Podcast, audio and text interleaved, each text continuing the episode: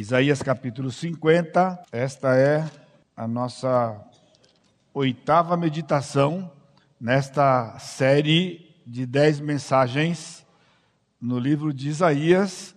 Nós estamos nos concentrando na segunda metade, naquilo que é conhecido como o segundo livro de Isaías, a segunda metade, compreendidas dos capítulos 40 a 66. Então eu gostaria de pedir que você acompanhasse a leitura, Isaías capítulo 50. Assim diz o Senhor: Onde está a carta de divórcio de vossa mãe, pela qual eu a repudiei? Ou quem é o meu credor a quem eu vos tenha vendido? Eis que por causa das vossas iniquidades é que fostes vendidos, e por causa das vossas transgressões vossa mãe foi repudiada.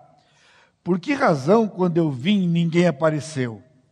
Quando chamei, ninguém respondeu. Acaso se encolheu tanto a minha mão que já não pode remir, ou já não há força em mim para livrar?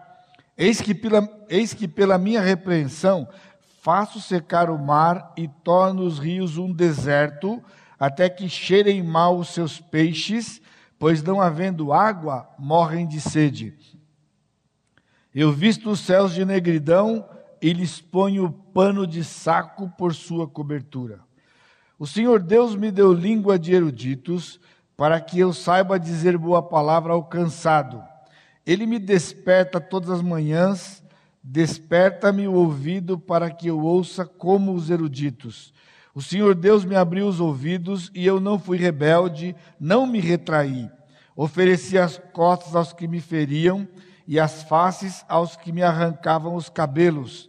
Não escondi o rosto aos que me afrontavam e me cuspiam. Porque o Senhor Deus me ajudou, pelo que não me senti envergonhado. Por isso, fiz o meu rosto como um seixo e sei que não serei envergonhado. Perto está o que me justifica. Quem contenderá comigo? Apresentemo-nos juntamente. Quem é o meu adversário? Chegue-se para mim. Eis que o Senhor Deus me ajuda. Quem há de que me condene? Eis que todos eles, como um vestido, serão consumidos, a traça os comerá. Quem há entre vós que tema ao Senhor e que ouça a voz do seu servo? Aquele que andou em trevas, sem nenhuma luz, confie em o nome do Senhor e se firme sobre o seu Deus.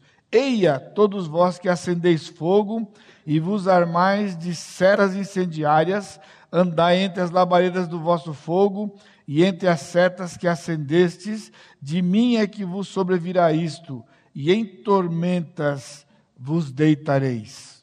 Amém?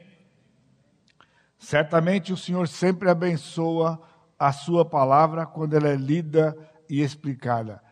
Curve a sua cabeça mais uma vez. Nosso Deus bendito, nós bendizemos ao Senhor, porque o Senhor é Deus, o Senhor é grande, o Senhor é o nosso Deus. Estamos aqui te prestando esse culto de adoração, porque somente o Senhor é digno de receber adoração. Pai, nós te louvamos porque o Senhor tem nos amado com um amor tão grande, o amor ao ponto de dar o seu único filho para que morresse na cruz em nosso lugar. E agora, diante da tua palavra, nós pedimos que o teu Santo Espírito que em nós habita, tendo os nossos corações sido preparados no tempo de adoração com os nossos cânticos e louvor ao Senhor, para que Ele coloque a semente da tua palavra e esta venha germinar, venha dar fruto, venha dar fruto que traga honra e glória para o teu nome. Nos usa, Pai, como testemunhas vivas do Senhor também para a tua glória, e tudo isso colocamos diante do Senhor, no santo e precioso nome de Jesus, nosso Salvador. Amém, Senhor. Amém.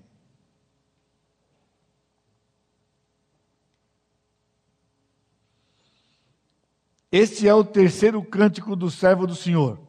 Os outros dois estão nos capítulos 42 e 49, já vistos anteriormente. No domingo passado, se você estava aqui ou se você tem acompanhado a nossa série, foi o capítulo 49, era então o segundo cântico do Senhor.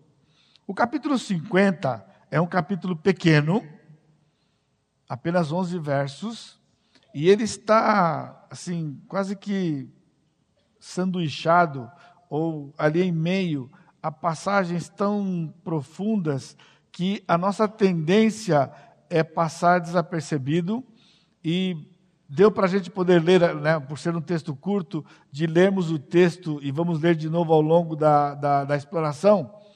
E se você está acompanhando, né, ao ouvir a leitura, a gente fica meio que pensando assim, né?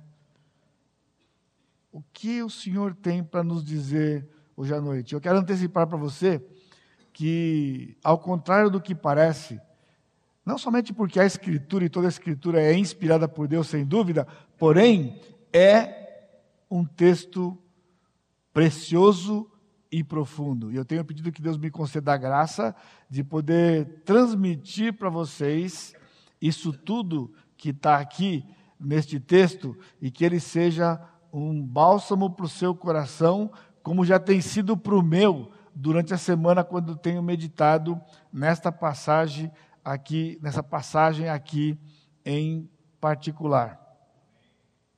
Amém.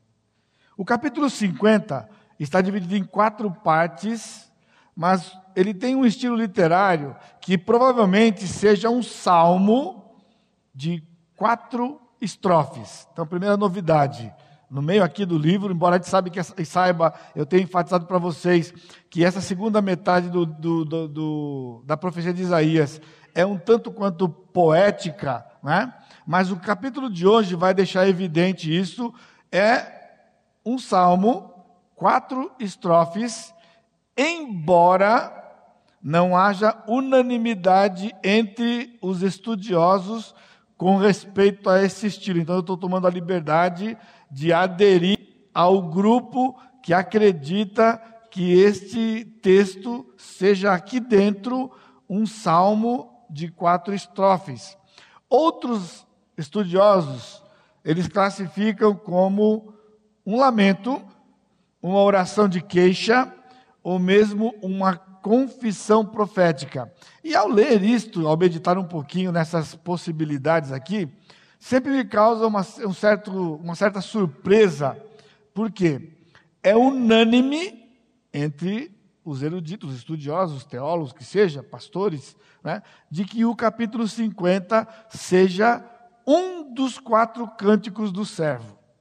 Ora, se é um dos quatro cânticos do servo, como que ele poderia ser uma oração de queixa? Será que combina com o Senhor Jesus Cristo fazer algum tipo de queixa, sendo que ao, ao, ao lermos os evangelhos, onde nós encontramos todo o seu ministério, inclusive no final dele, a sua morte, né?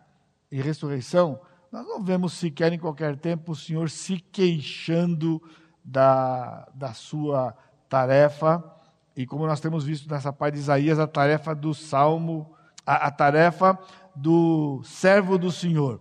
Embora ele só apareça por nome aqui no versículo 10, né, que tema ao Senhor e que ouça a voz do seu servo, o texto, este salmo, ele é um monólogo que começa no versículo 4. Começa no versículo 4. Então, uma outra questão que se levanta para quando nós nos aproximamos do texto e começamos a estudar o texto é como encaixar os versos de 1 a 3 nos versos de 4 a 11 que compõem o cântico propriamente dito.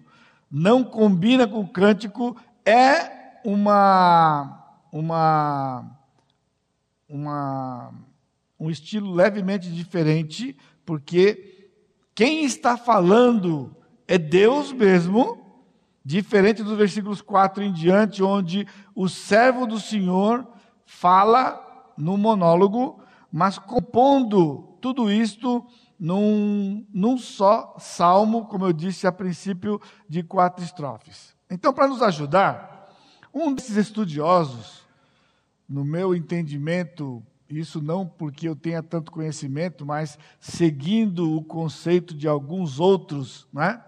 Delite é um autor de uma grande obra, um grande comentário de todo o Velho Testamento, junto com um colega, um outro teólogo chamado Kyle. Eles têm sido considerados os palavra final, palavra final, ou alguém que até hoje os mais novos, quando vão defender alguma coisa do Velho Testamento, citam esse camarada. Então, Delite tem um esboço simples deste salmo e um outro erudito, já de menos tempo, mais, mais recente aqui, chamado Leopold, ele baseia, baseia sua posição e ele coloca esse texto inicial, versos de 1 a 3, como uma, um quarto medo ou preocupação do povo de Israel, que era do conhecimento do Senhor. Agora, aqui eu estou falando para você em parábola, e eu espero que você não, não vá desligar. Por quê? Você vai entender se você estava domingo passado, ou se você estu, é, ouviu durante a semana a mensagem por alguma razão. Por quê?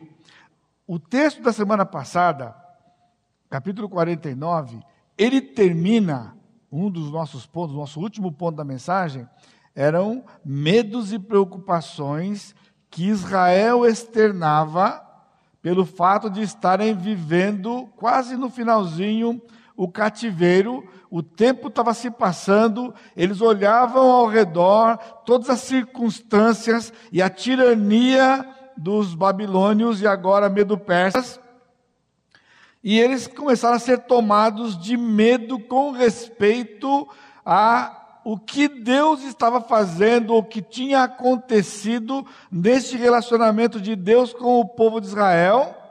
E nós vimos naquela ocasião três medos.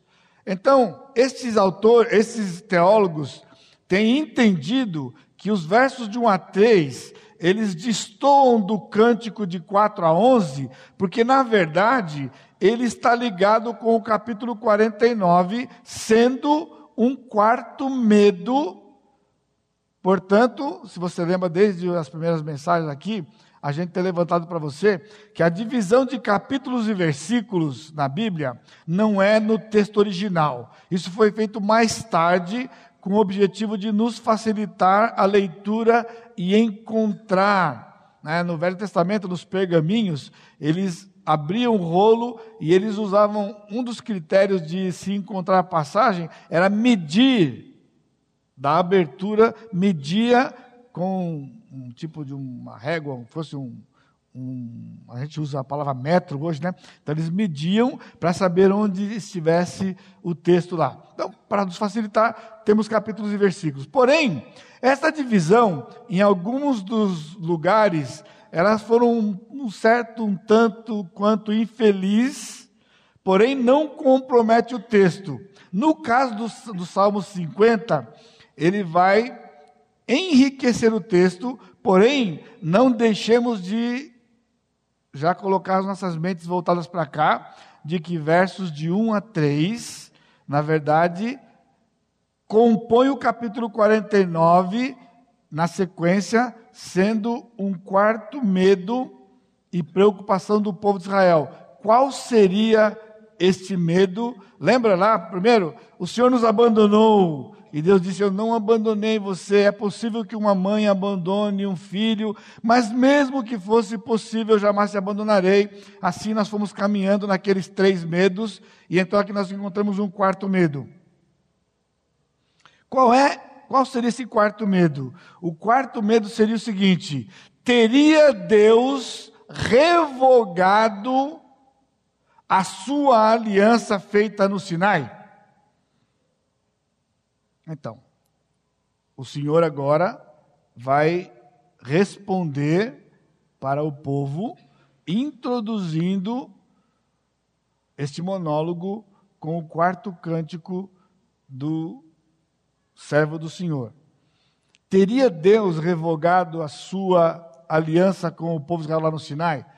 Quando estamos passando por sofrimento, angústias, aflições ou tribulações, nós podemos ser acometidos deste medo, desse mesmo medo. Será que nós pecamos ao ponto de esgotar a medida do Senhor e que o Senhor não venha a cumprir para conosco a aliança que ele fez conosco na cruz? Será que seria possível isto? Então, o Senhor vai responder e outra razão porque o, o versículo de 1 a 3 está ligado ao capítulo 49, né? É porque o versículo 1 começa assim diz o Senhor, e ele combina com o versículo 22 do capítulo 49, assim diz o Senhor Deus: Eis que levantarei a mão. Então isso mostra a mesma linguagem e então nós juntamos hoje, estamos juntando os versículos de 1 a 3 ao capítulo 49. Então, com isso em mente, nós vamos entender por que o Senhor começa fazendo estas perguntas no versículo nos versículos de 1 a 3. Então, esse quarto medo, que é: teria Deus é, revogado a sua aliança conosco no Sinai? Então, ele é expressado através de, dois, de duas práticas que estavam previstas na lei de Israel.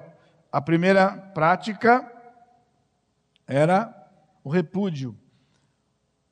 Então a pergunta é: teria Deus repudiado o seu povo, visto que Israel, a esposa de Jeová, havia sido infiel para com ela, e então o Senhor decidiu divorciar-se e repudiar Israel. Agora, aqui eu queria que você também já começasse a sintonizar de que esses medos de Israel, mesmo nós no Novo Testamento, com tudo que temos de promessa, tanto do Velho quanto do Novo, quando estamos em situações, em situação ou situações de sofrimento, de angústia, né, nós perdemos um pouco a sobriedade e, comemos, e começamos a raciocinar desse tipo de, com esse tipo de raciocínio que o povo de Israel está fazendo aqui. A ideia é: Israel foi infiel porque o Senhor vinha dizendo para Israel, né, infidelidade que era infidelidade seguindo outros deuses. Então ele diz: o Senhor se divorciou de Israel definitivamente. Então, como que o Senhor, o Senhor respondeu? Onde está a carta de divórcio de vossa mãe? Então Deus diz, consola o povo dizendo o seguinte: se vocês acham que eu me divorciei da vossa mãe, tem um jeito de saber isto não é através do sentimento. Porque eu dizia, o que dizia na lei? Deuteronômio 24:1.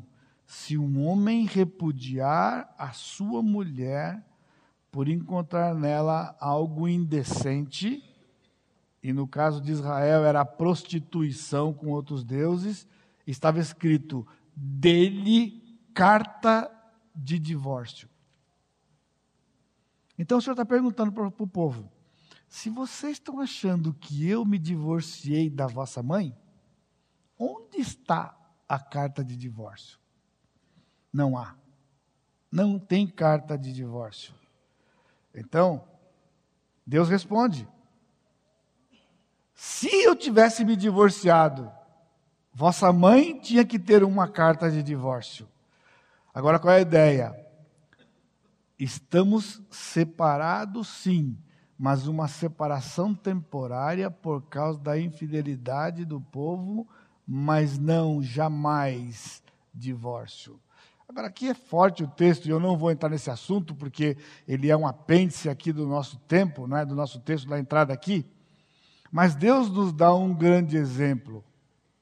Mesmo Israel sendo infiel e praticando adultério, o Senhor nunca se divorciou de Israel. O Senhor perdoou a nação, restaurou a nação, a nação se corrompeu e o Senhor prometeu que vai restaurar a nação no futuro, definitivamente através do seu remanescente. Eu queria desafiar você hoje à noite, neste início aqui, quando o Senhor diz para eles onde está a carta do divórcio, Ele está nos desafiando a algo muito profundo e importante. O meu relacionamento com vossa mãe, no caso de Israel, e o meu relacionamento conosco, igreja, no nosso contexto, não está baseado no que vocês sentem e não está baseado no seu pecado. Está baseado na minha palavra. Irmãos, isso aqui é muito, muito, muito importante se você está experimentando aflição, se você está experimentando sofrimento ou provação, nós nos perdemos dos nossos sentimentos. Então o Senhor nos leva a uma reflexão, voltemos para a razão se foi um divórcio, tem que ter uma carta de divórcio. Aí então, eles entraram com um, esse medo duplo, então tinha um segundo aspecto que era o seguinte: será que o Senhor nos vendeu por conta de uma dívida que ele tinha com alguém? Irmãos, quando eu li isso aqui e eu refleti, eu fiquei pensando, agora eu não estranhei porque eu me conheço eu luto com estas coisas na minha vida pessoal. Como quando a gente entra em certas situações de sofrimento, à beira do desespero, nós perdemos a razão de uma forma até patética.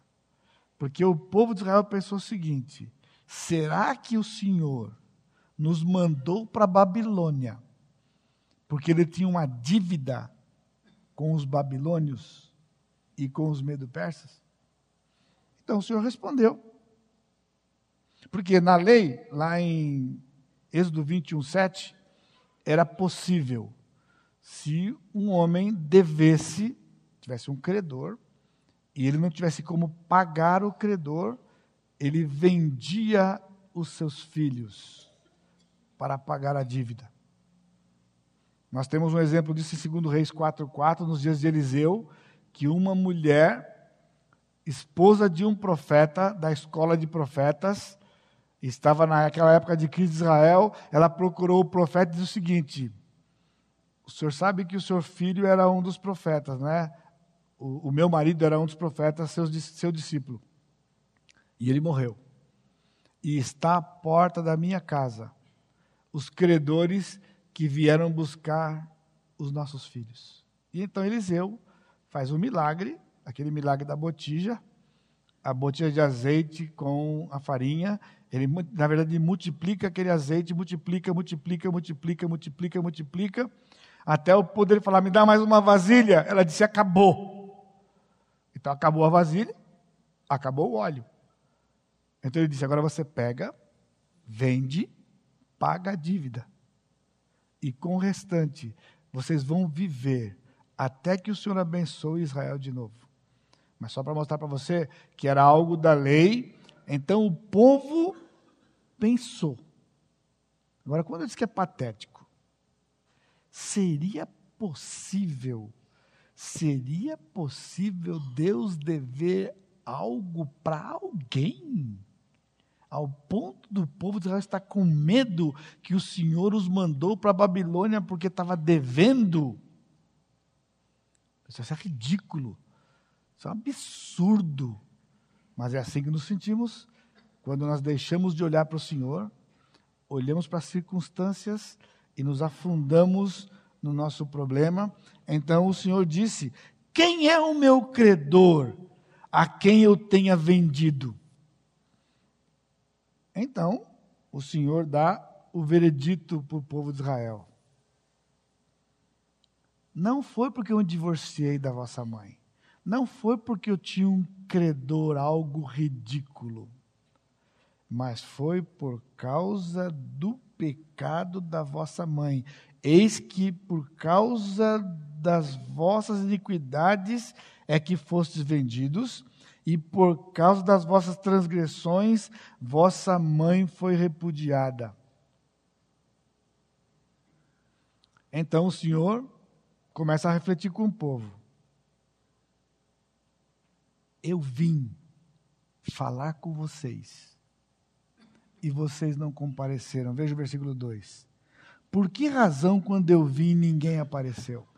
Irmãos, durante 600 anos, desde quando o povo pisou na terra, até quando foram levados cativos, o Senhor mandou profetas, profeta atrás de profeta, profeta atrás de profeta, para advertir o povo do caminho que o povo estava andando. E o povo está querendo saber por que, que estamos sofrendo como estamos sofrendo. Sou algo comum para você? Sou algo comum para mim. Por quê? Porque quando estamos sofrendo, nós procuramos culpados. Quando na verdade o Senhor está dizendo, eu venho conversando com você há quanto tempo? Se fosse na linguagem do Novo Testamento, quantas pregações você já ouviu ao longo da sua vida cristã? Quanto você já leu da minha palavra que eu tenho deixado para você? Quanto você tem presenciado na vida de outros crentes que convivem com você por entrarem em caminho de desobediência? Qual é a novidade? Mas o Senhor vai ao ponto de, como se ele fosse se rebaixar ao povo e dizer: será que a minha mão se encurtou, que eu não possa mais abençoar vocês? Vocês estão pensando uma situação dessa? Então ele disse: pela minha repreensão, eu faço secar o mar. Uma pequena lembrança lá no Mar Vermelho. Vocês lembram do Mar Vermelho? O Daniel, na hora que estava dirigindo o cântico aqui, num dos cânticos, ele falou: O Senhor é o mesmo, não é? Ontem, hoje e sempre. Como Deus faz conosco quando nós não confiamos no Senhor? Pessoal, confiar no Senhor é um desafio. E confiar no Senhor não é algo humano. Confiar no Senhor é algo sobrenatural, é resultado da operação do Espírito Santo em nós, através da Sua palavra, em ler textos como este e ouvir o Senhor dizendo para o povo: Vocês se esqueceram quando eu sequei o Mar Vermelho? Vocês se esqueceram quando eu dividi o Jordão? Lá no Jordão não dá detalhes, mas aqui é uma possibilidade, porque eu não vou dar uma aula de, sei lá do que é, como chama esse negócio aqui, né?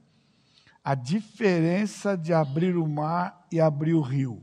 Vamos fazer uma sabatina. Você sabe qual é a diferença de abrir o mar e abrir o rio? Eu vou ajudar você. Abrir o mar foi quando o Senhor, quando Moisés tocou o cajado no mar e o mar se abriu, ficaram duas paredes de água. Aquário original, nunca mais houve um aquário como esse. Os bilhões de Israel passando por aquele vão e podiam ver na parede de água os peixes grandes como os grandes e os pequenos, ao vivo em cores. Agora, quando ele abriu quando ele dividiu o rio, qual é a diferença? O rio, pessoal, água corrente. Oi, eu sei que você sabe. Então houve uma parede só.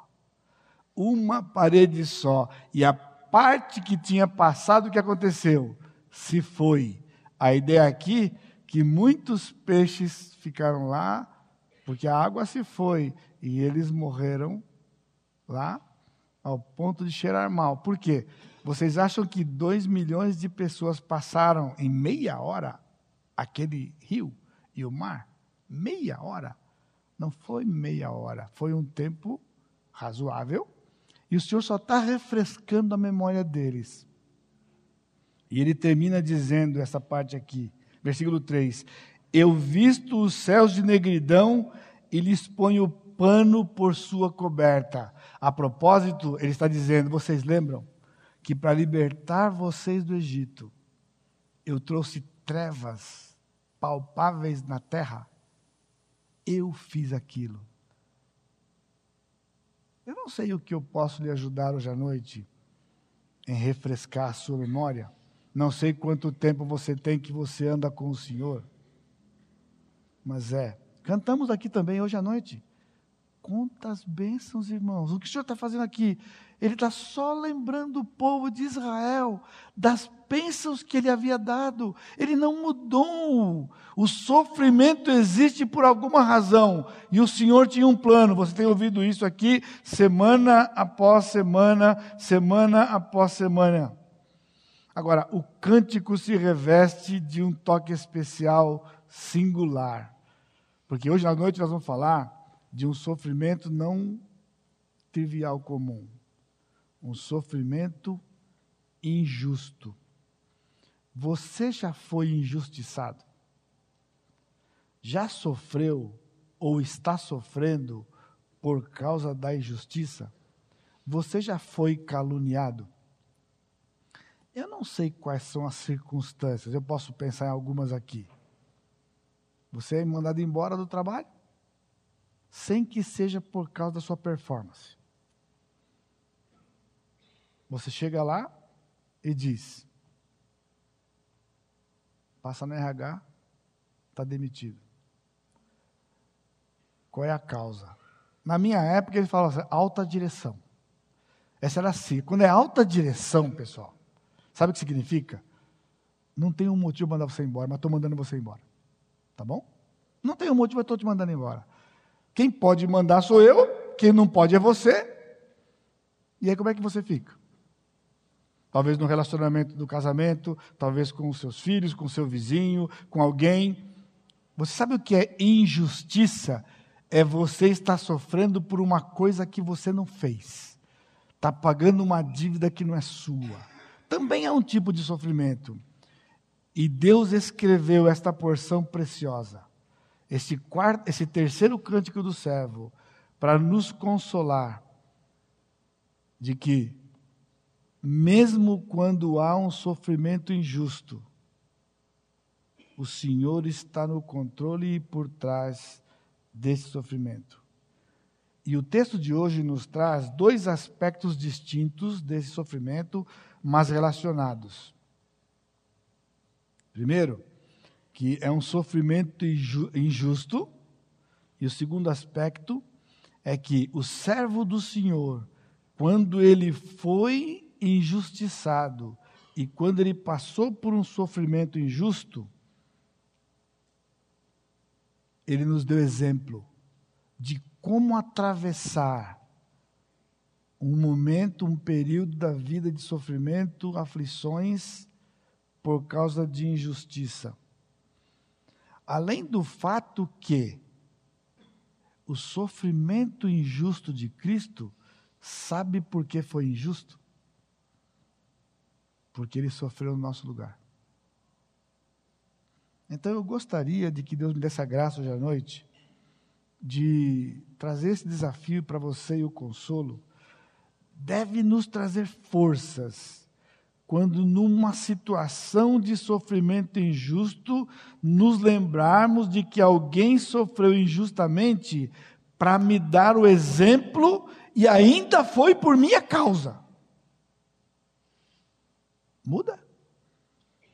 Por quê? Irmãos, sofrimento injusto, ele machuca porque é injusto. Ele tortura porque é injusto. Você diz, porque se eu estivesse sofrendo por uma coisa que eu fiz, tudo bem, mas não fiz nada, não fiz nada e estou sofrendo. Então, quando você refletir, ou se você tem refletido assim, está com o coração cheio de amargura, porque sofrimento injusto é terreno fértil para a amargura, ira e amargura. Então se lembre que o servo do Senhor sofreu injustamente, não teve amargura e ainda sofreu por minha causa. Por isso, eu preciso buscar nele sabedoria e exemplo de como passar por esses momentos enquanto eu aguardo aquele que é o único que tem controle sobre toda circunstância, meu irmão, minha irmã que está aqui hoje. O Senhor estava exatamente no mesmo lugar quando fizeram aquela injustiça com você. No mesmo lugar. Ele era o único que podia ter impedido. E não impediu. Por isso, eu lhe convido a tirar o foco daqueles instrumentos, por piores que eles possam ser como pessoa. Por quê? Porque na sua cabeça está assim. Você tem uma explicação para o caso. E quando você se refere às pessoas que são os tiranos da coisa, você dá com tantos detalhes para ficar claro e evidente a tirania e a injustiça. Por isso você está sofrendo.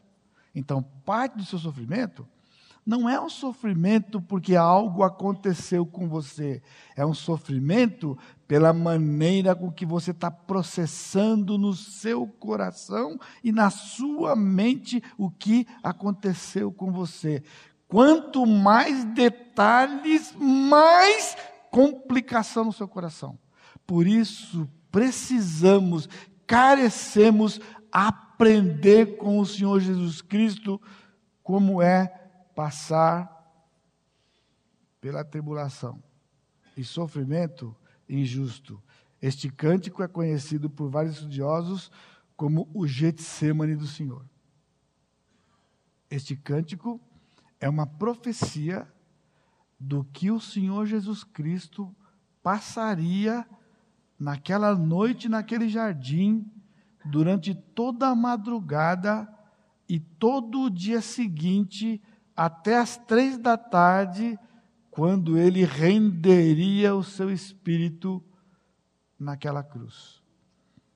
Este é o cântico do servo do capítulo 50. Eu estou dizendo para você porque o próximo cântico é o capítulo 52, conhecido por todos como o cântico do servo sofredor. Se lá é o cântico do servo sofredor, aqui é o cântico do servo sofredor injustiçado.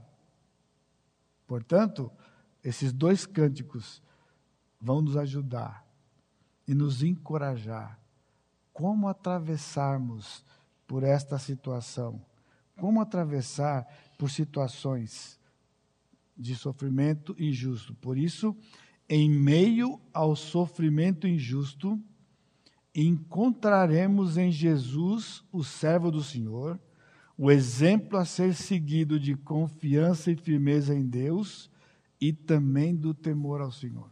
Amém? Em meio ao sofrimento injusto, encontraremos, ou encontramos, em Jesus, o servo do Senhor, o, o exemplo a ser seguido. Exemplo de quê? De confiança e firmeza em Deus e também do temor do Senhor. Eu peço que você não desligue, porque se você já sofreu, se você não está sofrendo hoje, mas já sofreu, é uma oportunidade de você fazer um, uma recapitulação de como você se comportou lá atrás, como você, quando você sofreu injustamente. E se você está sofrendo por algo que alguém tem feito contra você, que não era justo, então aprenda. Aprendamos a confiança, a firmeza do Senhor, que passou por tudo aquilo que nós nunca vamos sonhar de passar. Sem pecar.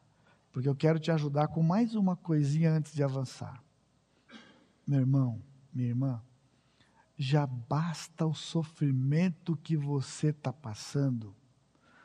Não some a Ele pecados contra o Senhor, porque isso não vai aliviar o sofrimento, vai aumentar desnecessariamente o sofrimento que você tem passado. Por isso o Senhor lhe trouxe aqui hoje à noite. Ele trouxe aqui porque ele lhe ama e ele diz: Eu sei, eu estou controlando, agora você tem uma luta, que é pecar contra mim, ou seja, pecar contra Deus, numa situação injusta em que o sofrimento passará a ser o quê? Olha a incoerência do nosso coração. Em meio a um sofrimento injusto, se eu peco, o que acontece? O sofrimento passa a ser justo. O Senhor é maior que tudo isso. O sacrifício de Cristo já vai resolve, mas vamos sofrer mais do que precisamos sofrer. Então, primeiro, o servo, Jesus, o servo, um exemplo de confiança na adversidade. Versículos de 4 a 6. Versículo 4: O servo recebeu o dom das palavras e o de ouvir para exercer sua, tarefa. Falar a verdade com autoridade e um ouvir pronto. Agora, aqui eu levo você, se você pode se projetar aí, ou se transportar, na verdade, na sua mente, lá para aqueles primeiros anos do ministério de Jesus. Jesus aparece com autoridade. O texto diz: O Senhor, versículo 4, me deu língua de eruditos para que eu saiba dizer uma boa palavra ao cansado. Quem era o cansado? Nos dias de Jesus, o povo de Israel. Mas como ele é o servo do Senhor, nós vimos domingo passado que ele foi enviado para a casa de Israel e também para os gentios, quem são os cansados? Nós. Ou dentro do povo do Senhor hoje. Ele disse: O Senhor me deu língua de erudito para poder dizer boa palavra ao cansado. Mas sabe de uma coisa? Jesus sabia qual seria o resultado de ter recebido uma palavra de autoridade para trazer o evangelho para o povo de Israel e para nós. Não seria bem recebido. O que o Senhor Jesus Cristo fez naqueles três anos? Só fez o bem. Você lembra? Só fez o bem. Curou, multiplicou os pães, acalmou tempestade, ele libertou pessoas que estavam oprimidas por demônios. Mas ele confrontava as pessoas com o seu pecado. Nós sofremos entre nós da mesma forma. Os profetas sofriam no meio do povo de Israel, porque o Senhor dava a boa palavra para o profeta. O profeta vinha dirigido pelo Espírito e trazia a palavra. Os pastores vêm dirigidos pelo Espírito e traz a palavra. E como ela é recebida? Bem recebida? Normalmente não. Sim, se você está passando por um problema, e você pede uma ajuda, você está pronto para receber ajuda. Mas se essa ajuda implica em lhe ajudar a refletir sobre o seu pecado, você fecha. E tem uma reação. Jesus sabia todo o tempo o que ia acontecer. O que ia acontecer depois de três anos falando como erudito e ouvindo como erudito. A reação do povo seria de levá-lo a sofrer. Ele sabia. E o servo não se desviou da tarefa. Mesmo sabendo do resultado da sua atitude no meio do povo, ele preferiu a obediência.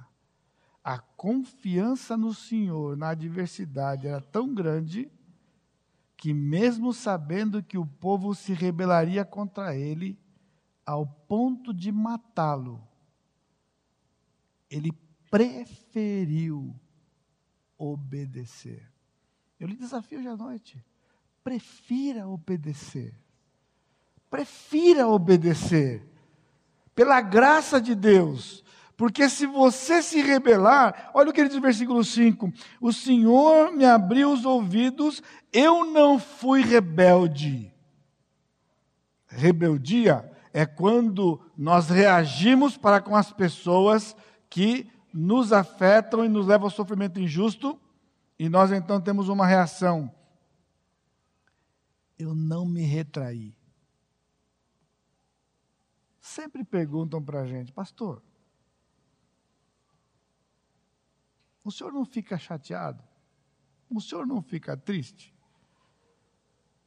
Eu sei que é uma preocupação de muitas das ovelhas conosco, mas isso não soa bem ao nosso ouvido, sabe por quê? Porque isso é como se o inimigo estivesse dizendo: não vale a pena fazer assim. Não faz mais não. Não faz mais não. Qual que é a ideia? Retrair. Sabe qual é o exemplo do Senhor para nós? Ele não retraiu. Porque no Salmo 40, havia uma profecia. E o Salmo 40 é o salmo do servo do Senhor, que se apresenta na eternidade passada, a segunda pessoa da Trindade para vir e morrer por nós. No Salmo 40, versículo 8, ele diz: Agrada-me fazer a tua vontade. Dá para entender? Nossa cabeça consegue captar de que vai sofrer injustamente, mas o Senhor disse: Mas eu prefiro, porque me agrada fazer a tua vontade, ó Deus. Este é o nosso desafio.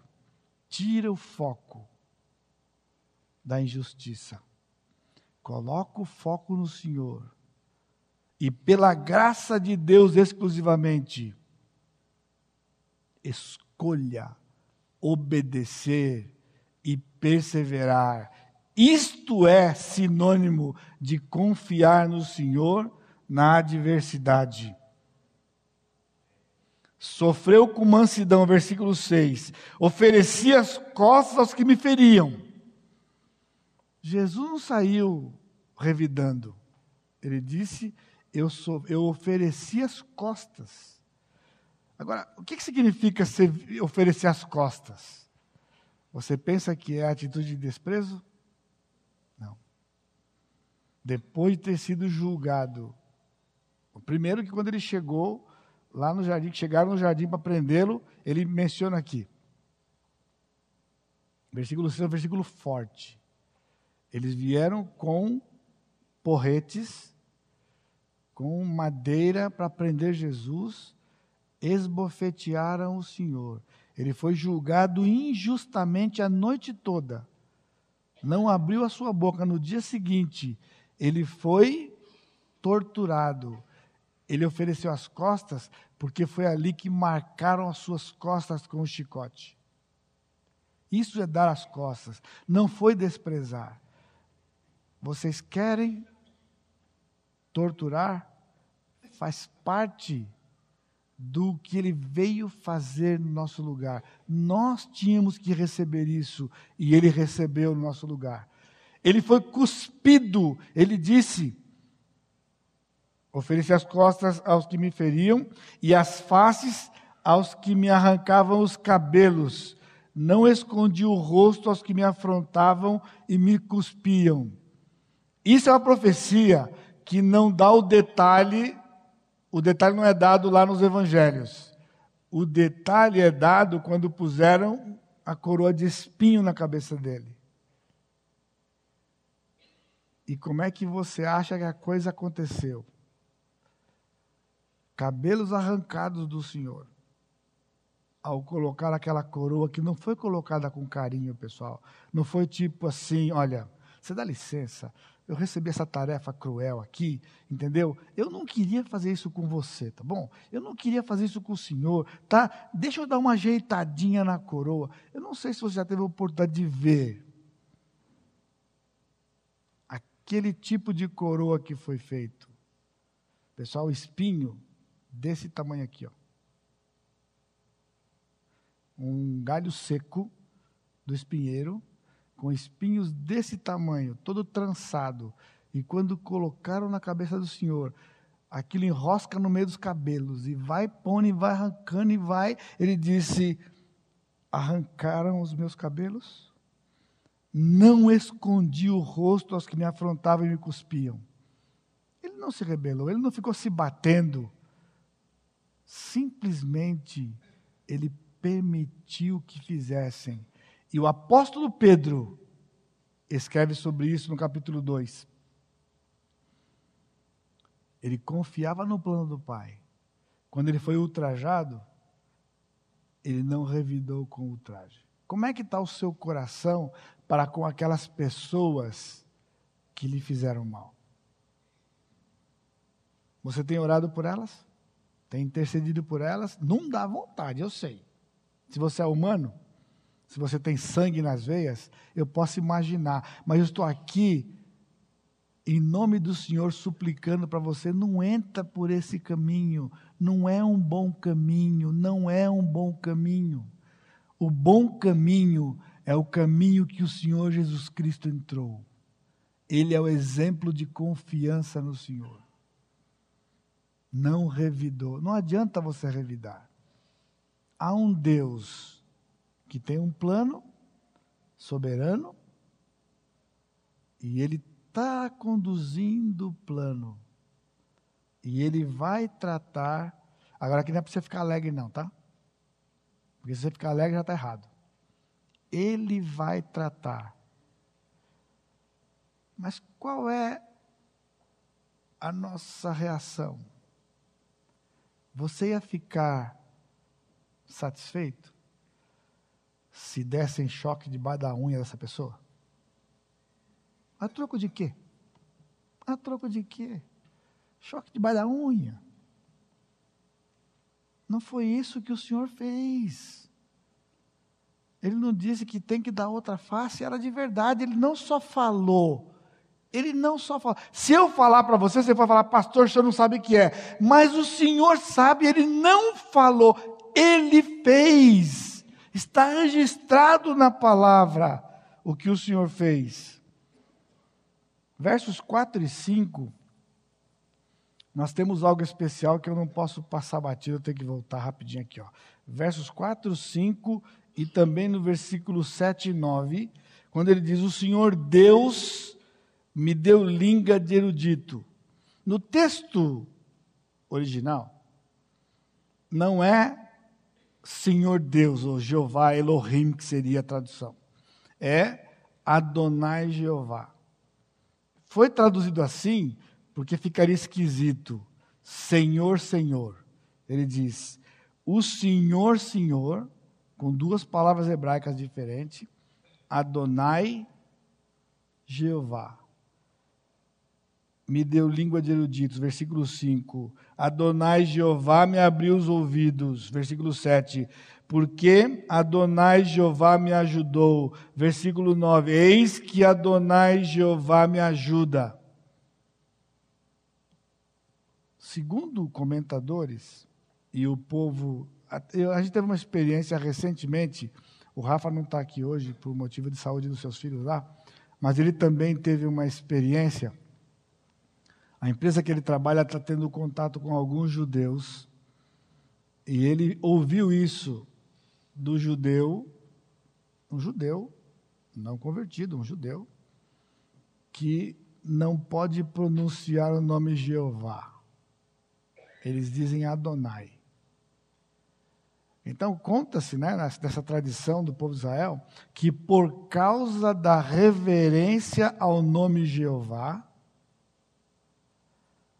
eles criaram o nome Adonai para se expressar, expressar com, com referência ao Senhor, com este nome, porque o outro era o nome próprio dele de reverência.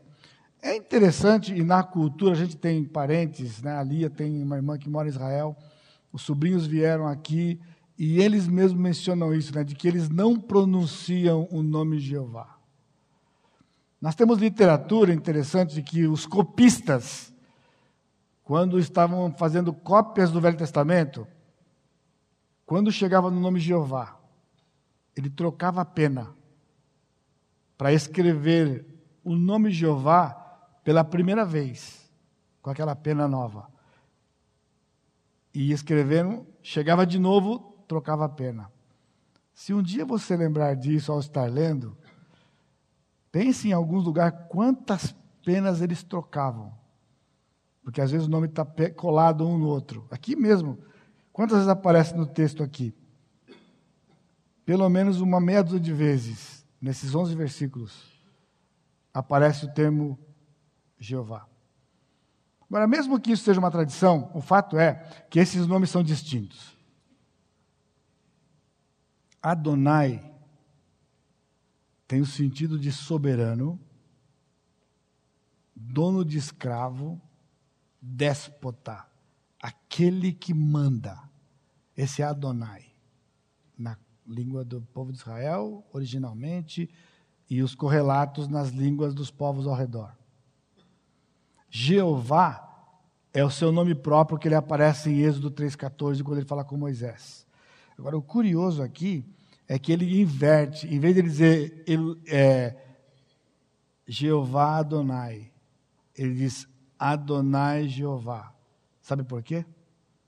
Porque o servo do Senhor está se referindo ao Senhor como seu dono e com o dono soberano a gente não discute.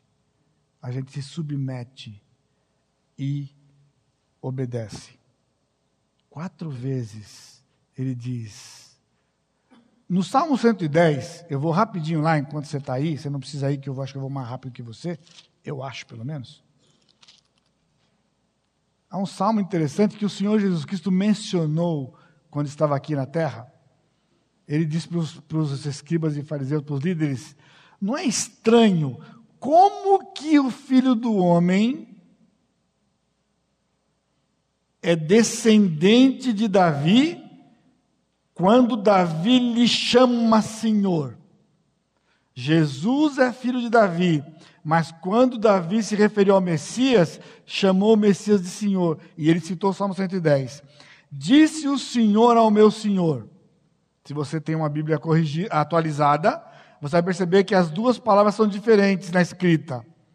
O primeiro Senhor são todas letras maiúsculas, e o segundo Senhor é uma letra maiúscula só. Em algumas Bíblias tem tudo minúsculo, mas é uma letra maiúscula no começo. Repetido isto no versículo 5: O Senhor à tua direita. Então, o primeiro Senhor é Jeová. Está falando do pai. Davi estava dizendo: o pai, Jeová, falou para o meu dono Adonai. E esse Adonai, ele estava se referindo ao Messias que viria. Assenta-te à minha direita, até que eu ponha os teus inimigos como estrada dos teus pés. Ou seja, Cristo passaria por tudo o que passou porque ele olhava, de acordo com Hebreus, para a recompensa que ele ia receber. Sabe qual era? Ficar à direita do Pai, aonde ele está hoje, à direita do Pai. Ele suportou a injustiça, suportou a cruz, ele atravessou todo esse processo sem pecado. Adonai, soberano, Jeová, e o outro é o nome próprio dele. Segundo, o servo do Senhor também é um exemplo para nós de firmeza. Firmeza. Versículo 7. Voltando para Isaías 50, versículo 7. Porque o Senhor me ajudou, pelo que não me senti envergonhado. Por isso fiz o meu rosto como um seixo e sei que não serei envergonhado. Perto está o que me justifica então, no versículo 7, quando ele diz: O Senhor me ajudou,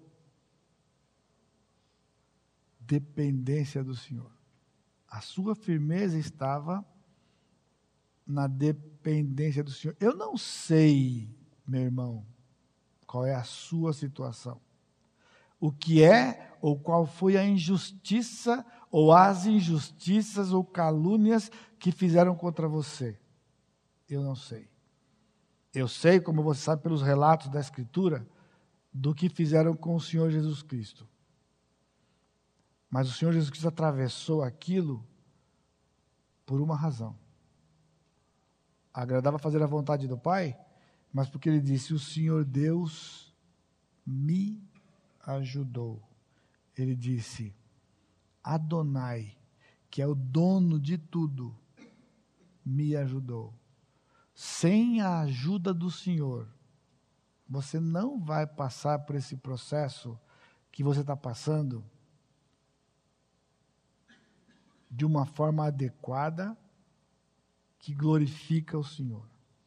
Só vai glorificar o Senhor pela graça do Senhor, aprendendo o exemplo do Senhor, de que é pedindo, Senhor, me ajuda. Assim como o Senhor ajudou teu filho quando ele passou, pelo que ele passou, que foi muito mais intenso e profundo do que eu passei ou do que eu estou passando. Me ajuda. Então ele disse: Eu não vou ser envergonhado. Porque se nós passarmos de uma outra forma, ou da forma que nós queremos, o que vai sobrar para nós? Vergonha. Vamos envergonhar o nome do Senhor? E vamos ser envergonhados. Então, no versículo 8 e 9, nós temos neste cântico uma estrofe interessante, que ela é assemelhada a Romanos 8, 33. E eu também leio para você rapidamente Romanos 8, 33. Quem intentará acusação contra os eleitos de Deus? É Deus quem os justifica. Quem os condenará? É Cristo Jesus quem morreu antes, quem ressuscitou, o qual está à direita de Deus e também intercede por nós. Quem nos separa do amor de Cristo? Aí então vem aquele cântico que nós cantamos aqui. Olha o que o servo do Senhor disse no versículo 8: Perto está o que me justifica, ou seja, a injustiça que você tem sido vítima. Não é de desconhecimento do Senhor, porque Ele não está longe, Ele está perto, e Ele é justo e justifica. Ele diz: quem contenderá comigo? Aí você fala, pastor, não estou entendendo nada, porque isso aí está muito bonitinho aí, mas o fato é o seguinte: fui injustiçado. É muito bacana esse negócio que eu está falando aí, mas eu fui injustiçado. E aí? Pois é. O servo do Senhor confiou, foi firme, não se retraiu, ele avançou, porque ele cria de que ninguém podia contender com ele. Sabe por quê? Porque se você não entender que as pessoas envolvidas são instrumentos do Senhor, não vai dar coisa. Não vai dar boa coisa. Ele está dizendo: quem contenderá comigo? Ninguém vai contender, porque são instrumentos do Senhor. Apresentemo-nos juntamente. Quem é o meu adversário? Chegue-se a mim. Não tem adversário. Não tem adversário. É o Senhor mesmo que está trabalhando. É o Senhor que está operando. Ele está permitindo. É este o momento não é o fim da história, não é o capítulo final. Ainda haverá um capítulo final e ainda teremos que interceder por essas pessoas. Quem é o meu adversário? Chegue-se a mim. Eis que o Senhor Deus me ajuda. Ele me ajuda. E Ele ajuda. Quem há que me condene? Se o Senhor me ajuda, quem me condena? Você está entendendo que as pessoas em questão são pessoas. Nós estamos falando de Deus. Deus. Então, o Senhor Jesus Cristo sabia de que aqueles homens que zombavam dele, que o torturavam e que tratavam, o tratavam injustamente, não era o problema dele. E você lembra, já citei N vezes para vocês ao longo desses anos aqui. Uma palavra o Senhor disse em todo esse processo. Como ovelha, ele era mudo. Nós vamos ver no Salmo 50, no Isaías 52. Mas ele falou uma vez, antes da cruz. Quando Pilatos ficou bravo, porque Jesus não falava nada. Então ele apelou. Você não fala nada? Você não sabe que eu tenho poder para libertar você e para condenar você? Tipo, você está me ignorando? Você está me ignorando? Então, mediante este apelo, o Senhor Jesus Cristo falou. E o que ele disse? Você tem poder, porque recebeu lá de cima. Por isso, o maior pecado tem quem me mandou para você, que era o sinédrio, o sumo sacerdote. Porque o sumo sacerdote devia conhecer o Senhor. Ele estava dizendo para Pilatos, em outras palavras, você não tem esse poder que está pensando que você tem. Porque você diz que você pode me libertar, mas você não pode me libertar. Porque ele lá em cima já determinou que o meu lugar é a cruz. Irmão, irmã, pela graça de Deus, transporte isso para a sua situação e diga: aquilo que aconteceu foi exatamente o que o Senhor determinou que ia acontecer e não podia acontecer nada diferente daquilo, ou então nós estamos numa canoa furada, vamos rasgar a Bíblia e vamos lamentar porque nós não fomos para a praia esse fim de semana. Ficamos aqui em São José. Tínhamos que ter ido para a praia, curtir o sol, mas ficamos aqui. Estamos aqui de noite e está frio lá fora. Mas não é isso, irmãos. É verdade. É verdade. O Senhor tem um plano, Ele nos ama e tudo que Ele permitiu é prova de amor. É difícil, eu não estou dizendo para você que é fácil, eu não estou dizendo para você que a gente tira de letra, é sobrenatural. Então você tem duas formas de passar pela injustiça que fizeram com você. De maneira natural ou sobrenatural. O servo do Senhor passou de maneira sobrenatural, ele está ao nosso lado, nos pegando pela nossa mão direita e nos levando pela nossa mão direita. Ele diz: Estou aqui com você. Você não está à mercê disto. Você sempre esteve e continua estando à mercê exclusivamente de mim. Aí ele faz aquela pergunta: quanto você confia em mim? Salmo 37, no versículo 5, no versículo 7, 37, 7. Ele diz: Confia no Senhor e descansa nele. O seu coração está turbulento. A incerteza para os dias da frente. Como é que eu vou fazer, etc. Como é que eu vou fazer reticência? Melhor. Como é que eu vou fazer? Por isso o seu coração está, por isso a amargura e a injustiça crescem cada vez mais na sua mente. Então vamos nos curvar diante do que o Senhor está nos dizendo. O seu servo passou por isso. E ele disse: Eis que o Senhor Deus, Adonai Jeová, me ajuda. Uma declaração de, confiança, a certeza da proximidade do Senhor. Sua firmeza em contraste com a fragilidade dos oponentes. Veja no versículo 9, ele diz: Eis que todos eles, como um vestido, serão consumidos, a traça os comerá. Guarde isso no seu coração. A pessoa que injustiçou você, ou as pessoas, aparecem para você como algozes, como tiranos, como detentores do poder era assim que Israel via os babilônios e os medo-persas.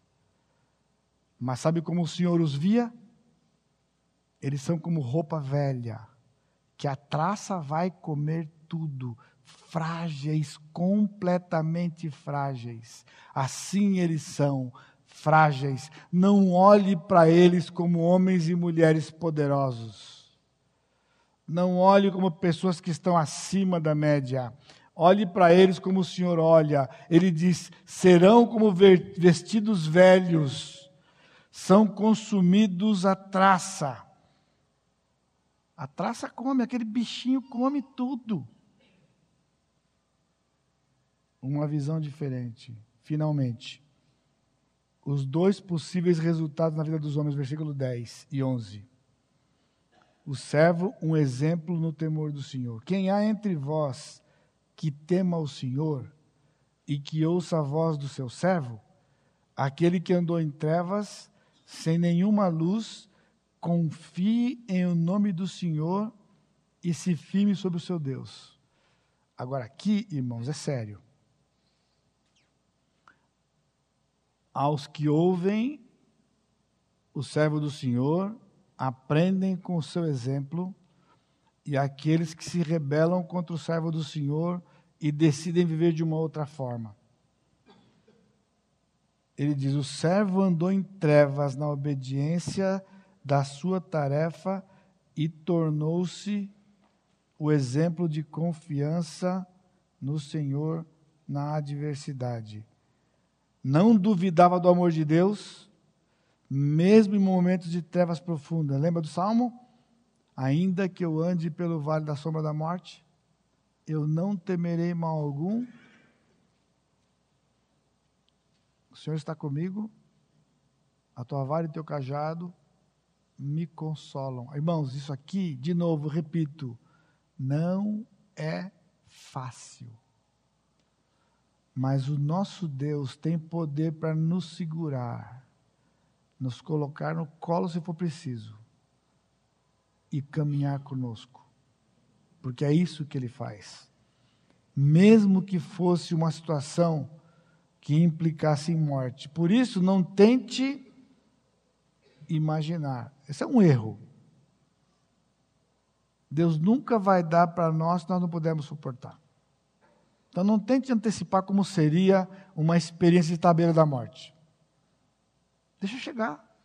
Se o Senhor entender que vai chegar, é lá que ele vai se manifestar. Deus não se manifesta por antecipação. Nós sofremos por antecipação. Nós sofremos, não o Senhor. E no versículo 11 ele dá a retribuição dos perversos. Ei a todos vós que acendeis fogo e vos armais de setas incendiárias. O, a linguagem aqui é vívida, porque o que ele está falando aqui, os adversários, aqueles que não tinham o temor do Senhor, que estavam sobre o povo, eles tinham como uma espécie de cinto ao redor do corpo, e eles colocavam setas aqui e acendiam para tirar e atirar para jogar. Ele, ele tirava, acendia e jogava. Então ele ficava ao redor com estas setas. Então ele diz: Vocês que acendem, andai entre as labaredas do vosso fogo. Ou seja, você acendeu, mas não deu tempo de tirar. E você foi acendendo, esperando tirar, não conseguiu. Elas ficaram em volta de vocês. E elas vão consumir vocês. Elas não vão atingir o meu servo. Ao contrário, vai atingir vocês que tinham essa intenção. De mim é que vos sobrevirá isto, e em tormentas vos deitareis. Por isso, meus irmãos, há duas formas de passarmos por situações de injustiça: arregaçar a manga e ir para cima, ou então aprender com o servo do Senhor que veio consciente do seu sofrimento, porque no nosso caso, a gente é surpreendido. Você lembra como foi? Não foi uma surpresa? Você não estava esperando. Agora, quem está dizendo essas coisas é alguém que todo o tempo dizia para os seus discípulos: Eu vou para Jerusalém, eu vou sofrer, eu vou ser maltratado e eu vou morrer mas ele antecipava. Mas no terceiro dia eu vou ressuscitar. Ele não foi pego de surpresa no Getsemane. Ele estava orando, esperando o povo chegar. E você bem lembra quando João narrou, quando perguntaram, a, quando Jesus, eles, Jesus perguntou: A quem buscais? Eles disseram: Jesus. E o que ele disse? Literalmente: Eu sou. O que aconteceu? Todo mundo caiu. Simples como isso. Todo mundo caiu. Ele só disse a mesma coisa que o Senhor disse para Moisés, lá atrás. Quem é que prende eu sou? Quem é que prende? Então a pessoa se levantou, perguntaram para ele, aí ele perguntou de novo: Mas vocês vão buscar quem? Eu, tipo assim, vocês não vão me levar? Vão buscar quem? Jesus, então ele disse: Sou eu. Ele tinha dito em João 10: Ninguém tira a minha vida. Pelo contrário, eu dou a minha vida. Eu tenho poder para dar e para reaver. E isso eu recebi do meu Pai. Meu irmão, minha irmã, você precisa confiar que há algo que você recebeu do Senhor e que vai receber do Senhor nesse processo que você está passando, que ninguém pode tirar de você. Ninguém pode tirar. Maior é aquele que está dentro de nós do que aquele que está no mundo. Nós precisamos confiar nestas coisas, porque foi nisso que o Senhor confiou. O príncipe do mundo chegou, ele disse, ele chegou. E agora é a hora dele.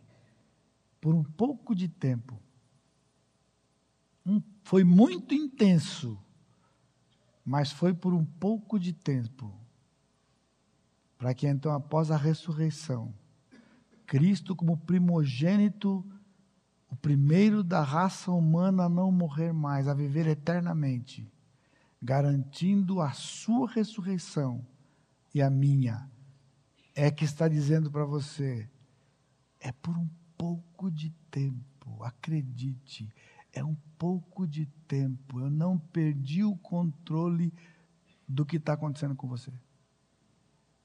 Para que você desfrute e colha por muito tempo. Isso não é positivismo, não, pessoal. Isso aqui é escritura, palavra do Senhor. Amém? Curva sua cabeça. Amado Deus, louvado seja o teu nome. Pai, nós não podemos entender o teu amor na cruz. Tampouco podemos entender o teu amor em nos revelar a tua palavra, nos dar a conhecer a tua vontade. Nos amar ao ponto de dizer estas coisas que consolam o nosso coração. Pai, nos sustenta, sustenta-nos pela tua graça para que nós possamos nos apropriar dessas verdades, confiar, ter firmeza. Nos ensina o temor do Senhor, Pai. Abençoa os irmãos que porventura estão aqui nesta noite e estejam passando por situações desse tipo. Que eles entendam definitivamente por que o Senhor os trouxe. E que eles voltem regozijando, porque mais uma vez receberam uma demonstração do teu amor. Toda glória, toda honra e todo louvor seja dada ao Senhor Jesus Cristo, nosso Deus. Que a graça do Senhor Jesus o amor de Deus Pai, a consolação do Espírito Santo, seja com todo o teu povo hoje e sempre. Amém, Senhor. Deus abençoe, irmãos.